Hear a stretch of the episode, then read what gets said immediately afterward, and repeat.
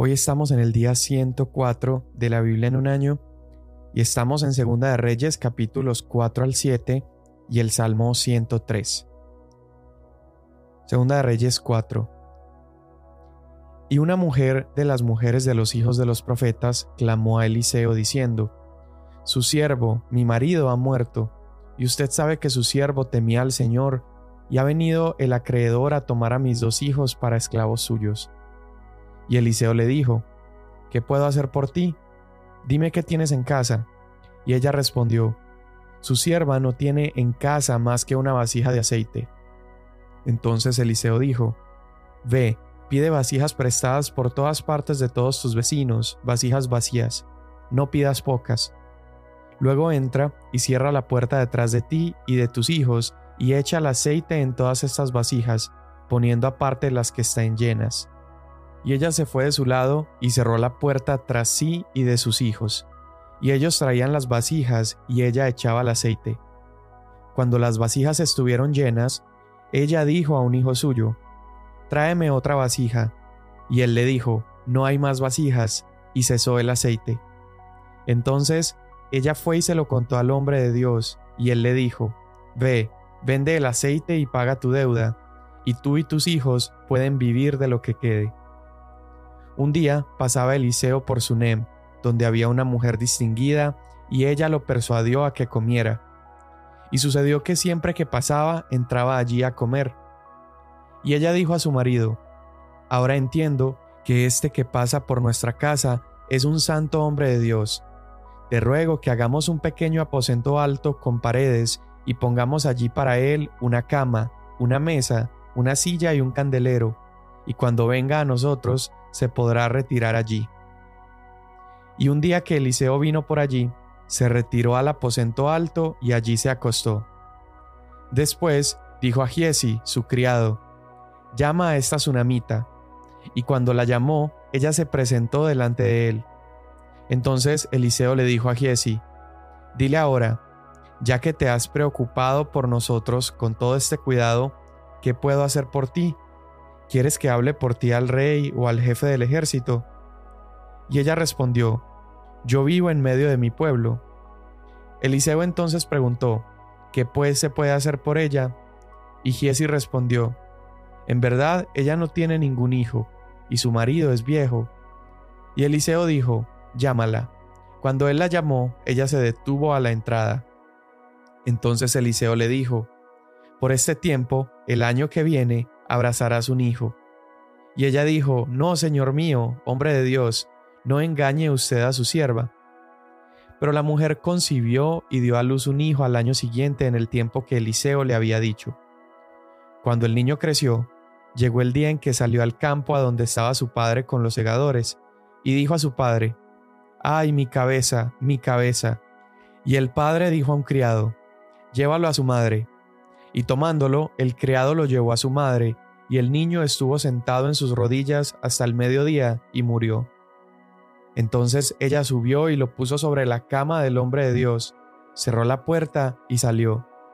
Luego llamó a su marido y le dijo, Te ruego que me envíes uno de los criados y una de las asnas, para que yo vaya corriendo al hombre de Dios y regrese.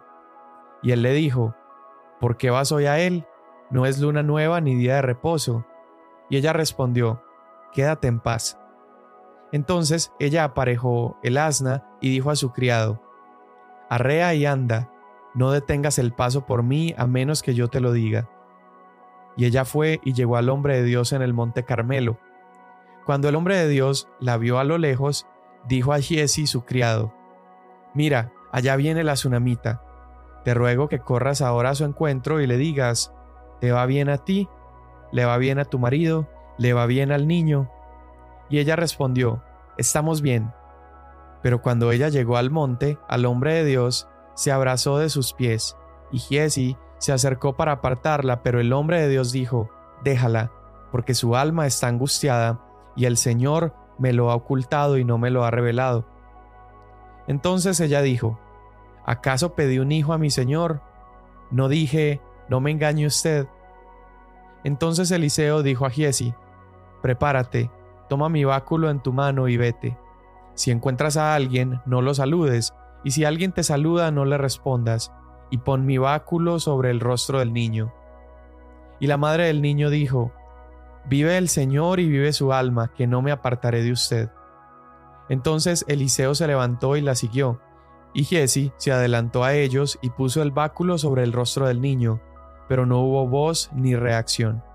Así que volvió para encontrar a Eliseo y le dijo, El niño no ha despertado. Cuando Eliseo entró en la casa, el niño ya estaba muerto, tendido sobre su cama. Y entrando, cerró la puerta tras ambos y oró al Señor. Entonces subió y se acostó sobre el niño, y puso la boca sobre su boca, los ojos sobre sus ojos y las manos sobre sus manos, y se tendió sobre él. Y la carne del niño entró en calor. Entonces Eliseo volvió y caminó por la casa de un lado para otro, y subió y se tendió sobre él, y el niño estornudó siete veces y abrió sus ojos. Eliseo llamó a Giesi y le dijo, llama a la tsunamita, y él la llamó. Cuando ella vino a Eliseo, él le dijo, toma a tu hijo. Entonces ella entró, cayó a sus pies y se postró en tierra y tomando a su hijo, salió. Cuando Eliseo regresó a Gilgal, había hambre en la tierra. Estando sentados los hijos de los profetas delante de él, dijo a su criado, Pon la olla grande y prepara un potaje para los hijos de los profetas. Entonces uno de ellos salió al campo a recoger hierbas y encontró una viña silvestre, y de ella llenó su manto de calabazas silvestres, y vino y las cortó en pedazos en la olla de potaje, porque no sabía lo que eran. Y lo sirvieron para que los hombres comieran, y sucedió que cuando comían el potaje, clamaron y dijeron, Oh hombre de Dios, hay muerte en la olla, y no pudieron comer. Pero Eliseo les dijo, tráiganme harina. Y la echó en la olla y dijo, sírvanlo a la gente para que coman. Y ya no había nada de malo en la olla. Y vino un hombre de Baal Salisa y trajo al hombre de Dios panes de primicias, veinte panes de cebadas y espigas de grano nuevo en su bolsa. Y él dijo, Dáselos a la gente para que coman. Su sirviente le dijo, ¿Cómo pondré esto delante de cien hombres? Pero él respondió, Dáselos a la gente para que coman, porque así dice el Señor, comerán y sobrará. Y lo puso delante de ellos, y comieron, y sobró conforme a la palabra del Señor. Naaman, capital del ejército del rey de Aram, era un gran hombre delante de su Señor, y tenido en alta estima, porque por medio de él el Señor había dado la victoria a Aram. También el hombre era un guerrero valiente, pero leproso. Los arameos que habían salido en bandas habían tomado cautiva a una muchacha muy joven de la tierra de Israel, y ella estaba al servicio de la mujer de Naamán. Y ella dijo a su señora, Ah, si mi señor estuviera con el profeta que está en Samaria, él entonces lo curaría de su lepra. Entonces Naamán fue y habló a su señor el rey diciéndole, Esto y esto ha dicho la muchacha que es de la tierra de Israel. Y el rey de Aram le dijo, Ve ahora y enviaré una carta al rey de Israel. Y él fue y llevó consigo 340 kilos de plata y 68.4 kilos de oro y 10 mudas de ropa. También llevó al rey de Israel la carta que decía, Y cuando llegue a ti esta carta, comprenderás que te he enviado a mi siervo Naamán para que lo cures de su lepra. Cuando el rey de Israel leyó la carta, rasgó sus vestidos y dijo, ¿Acaso soy yo Dios para dar muerte y para dar vida, para que éste me mande a decir que cure a un hombre de su lepra? Consideren ahora esto y vean cómo busca pleito conmigo. Al oír Eliseo, el hombre de Dios, que el rey de Israel había rasgado sus vestidos, envió aviso al rey diciéndole, ¿por qué ha rasgado sus vestidos? Que venga él a mí ahora y sabrá que hay profeta en Israel. Vino pues Naamán con sus caballos y con su carro, y se paró a la entrada de la casa de Eliseo. Y Eliseo le envió un mensajero diciéndole, Ve y lávate en el Jordán siete veces, y tu carne se te restaurará y quedarás limpio. Pero Naamán se enojó y se fue diciendo, Yo pensé, seguramente él vendrá a mí, y se detendrá e invocará el nombre del Señor su Dios, y moverá su mano sobre la parte enferma y curará la lepra. ¿No son el Habaná y el Farfar ríos de Damasco mejores que todas las aguas de Israel. ¿No pudiera yo lavarme en ellos y ser limpio? y dio la vuelta y se fue enfurecido. Pero sus siervos se le acercaron y le dijeron, Padre mío, si el profeta le hubiera dicho que hiciera alguna gran cosa, no la hubiera hecho. ¿Cuánto más cuando le dice a usted, lávese y quedará limpio?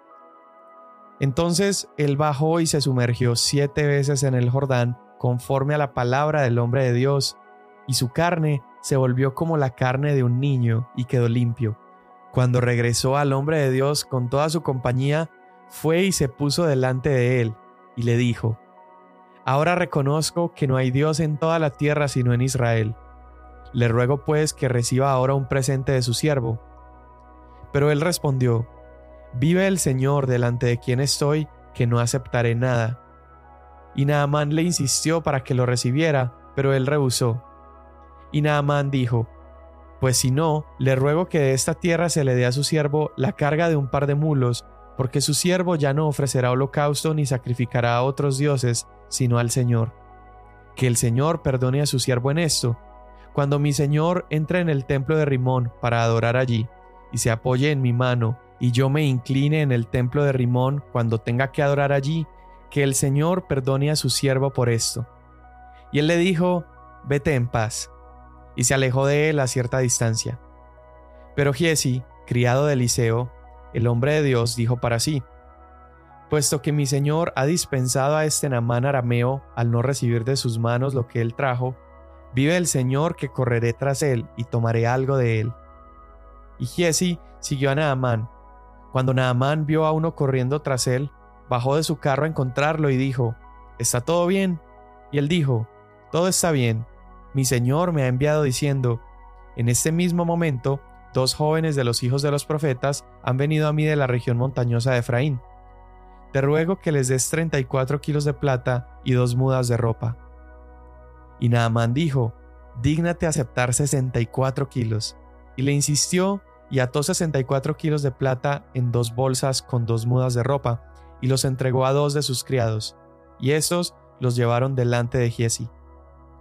Cuando llegó al monte, los tomó de sus manos y los guardó en la casa. Luego despidió a los hombres y ellos se fueron. Entonces él entró y se puso delante de su señor, y Eliseo le dijo, ¿Dónde has estado, Giesi? Y él respondió, Tu siervo no ha ido a ninguna parte. Entonces él le dijo, ¿No iba contigo mi corazón cuando el hombre se volvió de su carro para encontrarte? ¿Acaso es tiempo de aceptar dinero y de aceptar ropa, olivares, viñas, ovejas, bueyes, siervos y siervas? Por tanto, la lepra de Naamán se te pegará a ti y a tus descendientes para siempre. Y él salió de su presencia leproso, blanco como la nieve. Los hijos de los profetas dijeron a Eliseo, Mire, el lugar en que habitamos con usted es muy estrecho para nosotros. Le rogamos que nos deje ir al Jordán, para que cada uno de nosotros tome de allí una viga y nos hagamos allí un lugar donde habitar. Y él dijo, Vayan. Entonces uno dijo, le rogamos que consienta ir con sus siervos. Y Eliseo respondió, Yo iré. Fue pues con ellos, y cuando llegaron al Jordán cortaron árboles. Pero sucedió que cuando uno de ellos estaba derribando un tronco, el hierro del hacha se le cayó al agua y gritó y dijo, Ah, Señor mío, era prestado. Entonces el hombre de Dios dijo, ¿Dónde cayó? Y cuando le mostró el lugar, cortó un palo y lo echó allí, e hizo flotar el hierro. Y Eliseo le dijo, Tómalo. Y el hombre extendió la mano y lo tomó. El rey de Aram estaba en guerra con Israel, y consultó con sus siervos diciéndoles, En tal y tal lugar estará mi campamento. Y el hombre de Dios envió un mensaje al rey de Israel. Procura no pasar por tal lugar, porque los arameos van a bajar allí. Entonces el rey de Israel envió gente al lugar que el hombre de Dios le había dicho, Así que al prevenirlo él, se cuidó de ir allí, y esto no una ni dos veces. Y se enfureció el corazón del rey de Aram por este hecho, y llamando a sus siervos les dijo, ¿No me van a revelar quién de los nuestros está a favor del rey de Israel? Y uno de sus siervos dijo, No, rey, señor mío, sino que Eliseo, el profeta que está en Israel, le dice al rey de Israel las palabras que tú hablas en el interior de tu alcoba. Y él dijo, Vayan y vean dónde está, y enviaré a prenderlo. y le avisaron, Él está en Dotán. Entonces envió allá caballos, carros y un gran ejército, y llegaron de noche y cercaron la ciudad. Y cuando el que servía al hombre de Dios se levantó temprano y salió, vio que un ejército con caballos y carros rodeaba la ciudad. Y su criado le dijo, Ah, Señor mío, ¿qué haremos? Y él respondió, No temas, porque los que están con nosotros son más que los que están con ellos. Eliseo entonces oró y dijo, Oh Señor, te ruego que abra sus ojos para que vea. Y el Señor abrió los ojos del criado, y miró que el monte estaba lleno de caballos y carros de fuego alrededor de Eliseo. Cuando descendieron hacia él los arameos, Eliseo oró al Señor y dijo, Te ruego que hieras a esta gente con ceguera. Y él los hirió con ceguera conforme a la palabra de Eliseo. Entonces Eliseo les dijo, Este no es el camino, ni esta es la ciudad. Síganme y yo los guiaré al hombre que buscan. Y los llevó a Samaria. Cuando llegaron a Samaria, dijo Eliseo, Oh Señor, abre los ojos de estos para que vean. Y el Señor abrió sus ojos y vieron que estaban en medio de Samaria. Al verlos, el rey de Israel dijo a Eliseo, ¿Los mato, padre mío? ¿Los mato? Y él respondió, No los mates. ¿Matarías a los que has tomado cautivos con tu espada y con tu arco? Pon delante de ellos pan y agua para que coman y beban y se vuelvan a su señor. Entonces les preparó un gran banquete, y después que comieron y bebieron, los despidió, y se volvieron a su señor, y las bandas armadas de arameos no volvieron a entrar más en la tierra de Israel. Pero aconteció que después de esto, Benadad, rey de Aram, reunió a todo su ejército y subió y sitió a Samaria. Y hubo gran hambre en Samaria. La sitiaron de tal modo que la cabeza de un asno se vendía por 912 gramos de plata y medio litro de estiércol de paloma por cinco ciclos de plata. Pasando el rey de Israel por la muralla, una mujer le gritó diciendo, Ayúdeme, oh rey señor mío. Y él respondió, Si el Señor no te ayuda, ¿de dónde te podré ayudar? ¿De la era o del lagar? Y el rey le dijo, ¿Qué te pasa? Y ella respondió, Esta mujer me dijo, Da tu hijo para que lo comamos hoy, y mi hijo lo comeremos mañana. Así que cocimos a mi hijo y nos lo comimos. Y al día siguiente le dije a ella, Da tu hijo para que lo comamos. Pero ella ha escondido a su hijo. Cuando el rey oyó las palabras de la mujer, rasgó sus vestidos, y como él pasaba por la muralla, la gente miró y vio que interiormente llevaba silicio sobre su cuerpo. Entonces él dijo, Así me haga Dios y aún me añada, si la cabeza de Eliseo, hijo de Safat, se mantiene sobre sus hombros hoy. Eliseo estaba sentado en su casa y los ancianos estaban sentados con él. El rey envió a un hombre de los que estaban en su presencia, pero antes de que el mensajero llegara a Eliseo, éste dijo a los ancianos, Ven cómo este hijo de asesino ha enviado a cortarme la cabeza. Miren, cuando el mensajero llegue, cierren la puerta y manténganla cerrada contra él. No se oye tras él el ruido de los pasos de su señor, Todavía estaba hablando con ellos cuando el mensajero descendió a él y le dijo, Mira, este mal viene del Señor, ¿por qué he de esperar más en el Señor? Entonces Eliseo dijo, Oigan la palabra del Señor, así dice el Señor, Mañana como a esta hora en la puerta de Samaria, una medida de flor de harina se venderá a un ciclo, y dos medidas de cebada a un ciclo. El oficial real en cuyo brazo se apoya el rey respondió al hombre de Dios y dijo, Mira, aunque el Señor hiciera ventanas en los cielos, ¿podría suceder tal cosa? Entonces Eliseo dijo, Bien, tú lo verás con tus propios ojos, pero no comerás de ello. Había cuatro leprosos a la entrada de la puerta, y se dijeron el uno al otro, ¿por qué estamos aquí sentados esperando la muerte? Si decimos, vamos a entrar en la ciudad, como el hambre está en la ciudad, moriremos allí. Y si nos sentamos aquí, también moriremos. Ahora pues, vayamos y pasemos al campamento de los arameos. Si nos perdonan la vida, viviremos, y si nos matan, pues moriremos. Los leprosos se levantaron al anochecer para ir al campamento de los arameos, y cuando llegaron a las afueras del campamento de los arameos, resultó que no había nadie allí, porque el Señor había hecho que el ejército de los arameos oyera estruendo de carros y ruido de caballos, el estruendo de un gran ejército, de modo que se dijeron el uno al otro, Ciertamente el rey de Israel ha tomado a sueldo contra nosotros a los reyes de los hititas y a los reyes de los egipcios, para que vengan contra nosotros. Por lo cual se levantaron y huyeron al anochecer, y abandonaron sus tiendas, sus caballos, sus asnos y el campamento tal como estaba, y huyeron para salvar sus vidas. Cuando los leprosos llegaron a las afueras del campamento, entraron en una tienda y comieron y bebieron, y se llevaron de allí plata y oro y ropas, y fueron y lo escondieron. Y volvieron y entraron en otra tienda, y de allí también se llevaron botín, y fueron y lo escondieron. Entonces se dijeron el uno al otro, No estamos haciendo bien, hoy es día de buenas nuevas, pero nosotros estamos callados. Si esperamos hasta la luz de la mañana, nos vendrá castigo. Vamos pues ahora y entremos a dar noticia a la casa del rey. Así que fueron y llamaron a los porteros de la ciudad y les informaron. Fuimos al campamento de los arameos y vimos que no había nadie allí, ni siquiera se oía voz de hombre, solamente los caballos atados, también los asnos atados y las tiendas intactas. Los porteros de la puerta llamaron y lo anunciaron dentro de la casa del rey. Entonces el rey se levantó de noche y dijo a sus siervos, Ahora les diré lo que los arameos nos han hecho. Saben que estamos hambrientos, por tanto han salido del campamento para esconderse en el campo, diciendo, Cuando salgan de la ciudad, los tomaremos vivos y entraremos en la ciudad.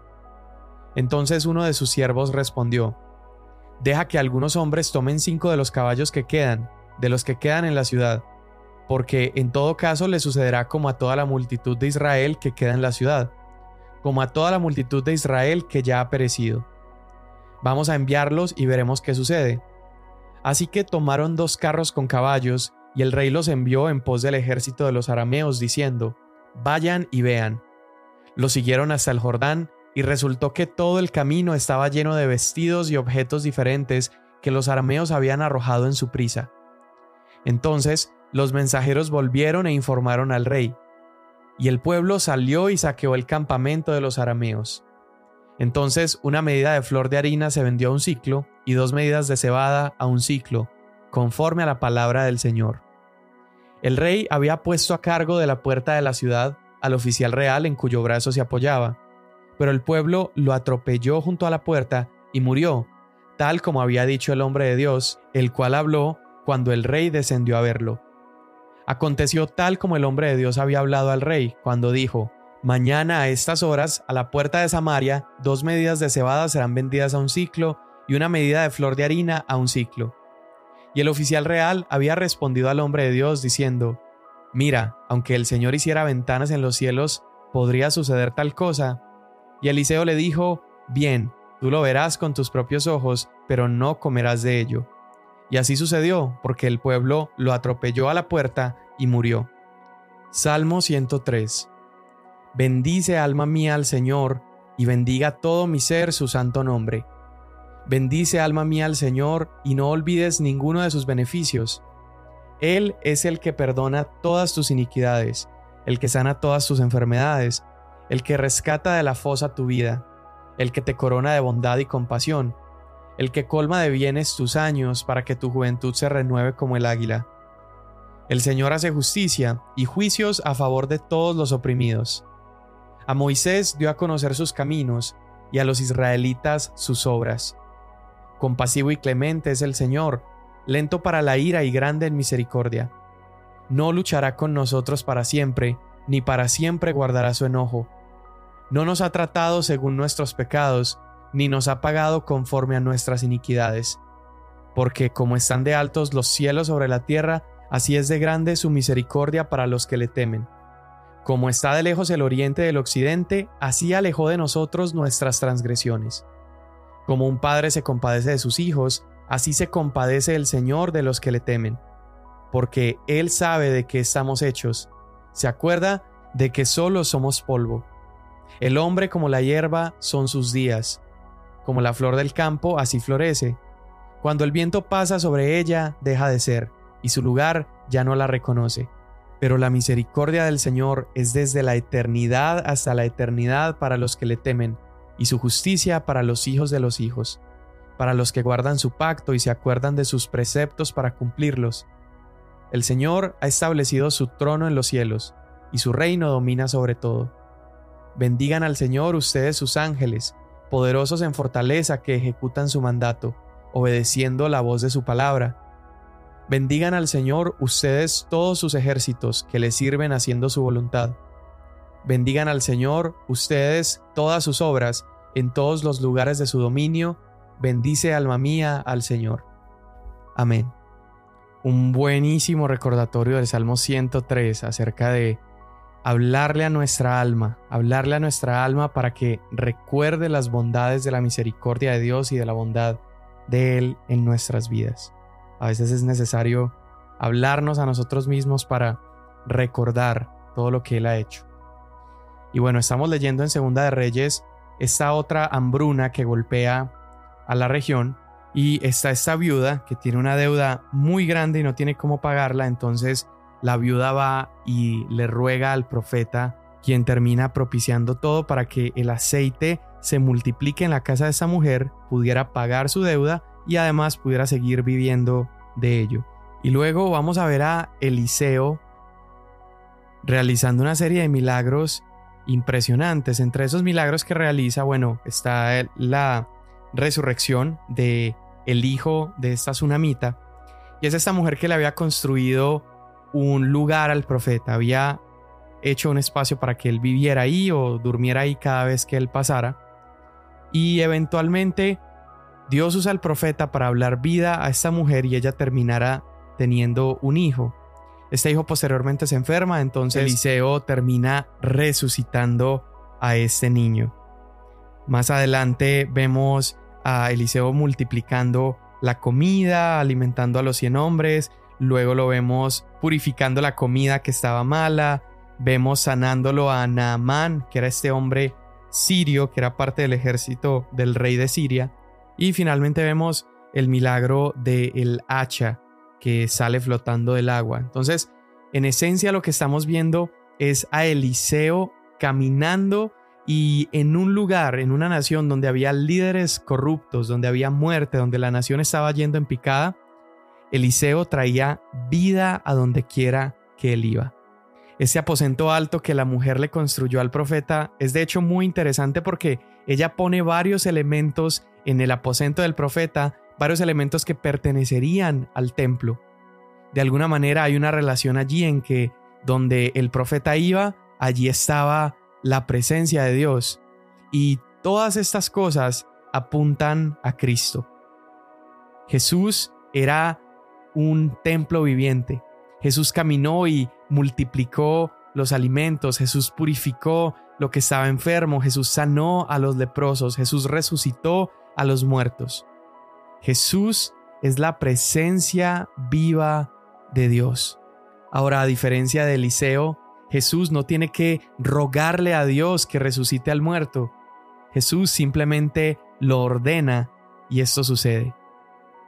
Vemos también en la historia de Naamán cómo después de haber resucitado al niño va y sana eh, el profeta, este hombre simplemente dando una instrucción. Y en el milagro de la resurrección del niño, porque era un niño tsunamita, era un niño del pueblo de Israel, Dios estaba mostrando que Él es rey de Israel. Pero Dios, al sanar a Naamán, que era un gentil, Dios estaba demostrando que Él también es Rey y Dios de todas las naciones. Ahora termino con esta intención que Naamán tenía de pagar al profeta por su sanidad y me hace pensar en cada vez que alguien experimenta la renovación que Cristo puede dar, cada vez que somos lavados en su agua de vida, a veces pensamos que tenemos que acercarnos con nuestras buenas obras o con eh, algún acto que podemos hacer para pagar a Dios su obra, pero hoy tenemos que entender que no hay nada suficiente con lo que podamos pagar. La obra es por gracia y no es por gracia porque sea barata, es por gracia porque es imposible que la paguemos. Señor Jesús, gracias por tu obra, gracias por la vida que nos has dado, Señor. Y en este día, Dios, permítenos comprender que no es una relación transaccional la que tenemos contigo, Señor.